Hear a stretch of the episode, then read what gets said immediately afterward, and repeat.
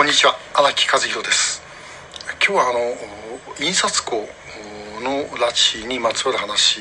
なんですね。で、えー、印刷関係の方々っていうのは1970年ぐらいの周辺にですね集中してあの同じような方がいなくなるんです。で、えー、このこの本。でいきますと並んでますのが、えー、と昭和41年。ですね1966年、えー、小林栄さん。これでこれ山本さんです小林栄さんこちらまた。はい、えー、それからえー、と昭和42年1967年、えー、日高信夫さんです、えー、それから、えー、翌年43年に早坂勝夫さん、えー、ということでまああのー同じような方という意味で言うと特にこの3人が非常に目立つんですね。で、えー、その中でこの日高さんに関しては北朝鮮での目撃証言があります。でこれはあのいろんな癖とかですねそういうものなどの話我々も知らなかった話、えー、というのが出てきていて、まあ、非常に信憑性が高いものであるというふうに考えられます。で、えー、そこから広げて考えるとやはりこの早坂さんあるいは小林さんもですね、えー、拉致の可能性というのはあの高かったんではないだろうかと思われるということででなんでそもそも 印刷工なんだということなんですが、えー、まあお分かりの方もあると思いますけどもおそらくは偽札だろうと。いうふうに思われます。偽札北朝鮮の偽札スーパー K とかスーパーノートというものはですねあの非常に成功にできているんだそうです、えー、で、えー、本物のドル札よりも偽ドルの方がよくできているとこれもあの本物のドル札の方はアメリカ人いい加減なんでですね少しずれたりするらしいんですけども、えー、スーパーノートなんていうのはもう全然ずれがない、えー、ということなんだそうなんですね。でそういうことを、まあ、やると、まあ、北朝鮮の発想はそういう発想ということなんですけれども、まあ、それ作ると言ったってですねそこら辺の印刷機で印刷できるわけではありません。やっぱりすごい特殊なあのインクとかいろんなものを使うわけですね、で、それが、ま、できる、まあ、その機械をえー、買い込むというのはどう、まあ、北朝鮮のことですからいろんな形で、えー、不法にやることはできるんでしょう。でもそれを動かす技術者ということになるとですねそれを真面目に自分たちであの育てようとはまあ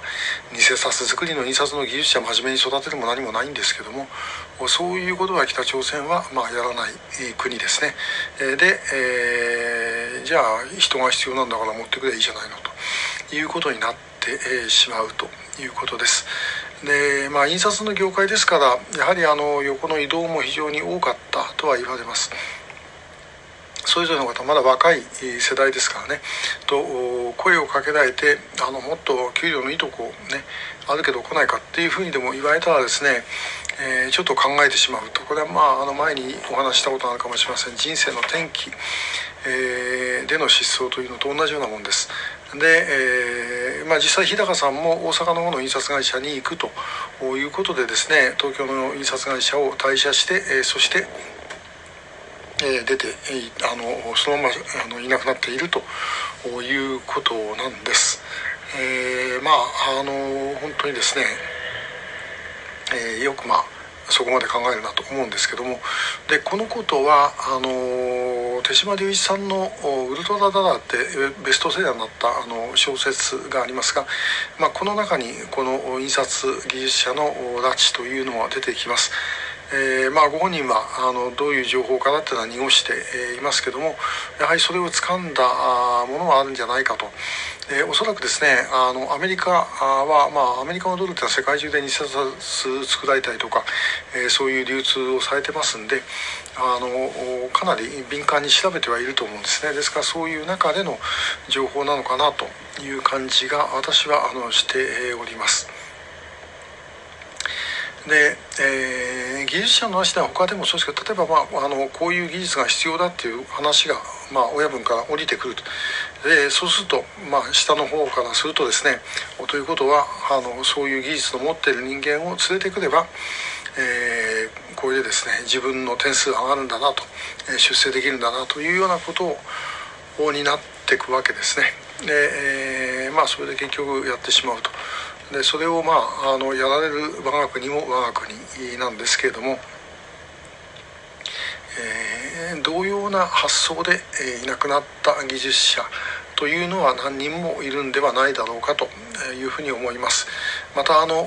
改めてですね、えー、そういうのを調べて、えー、というかあの今までの蓄積もたくさんありますんで、えー、お知らせをしていきたいと思いますけども北朝鮮の拉致の目的というのは一つではありませんので、えー、その中の一つとしてこの技術者というものがあったということでご理解いただければと思います。今日もありがとうございました。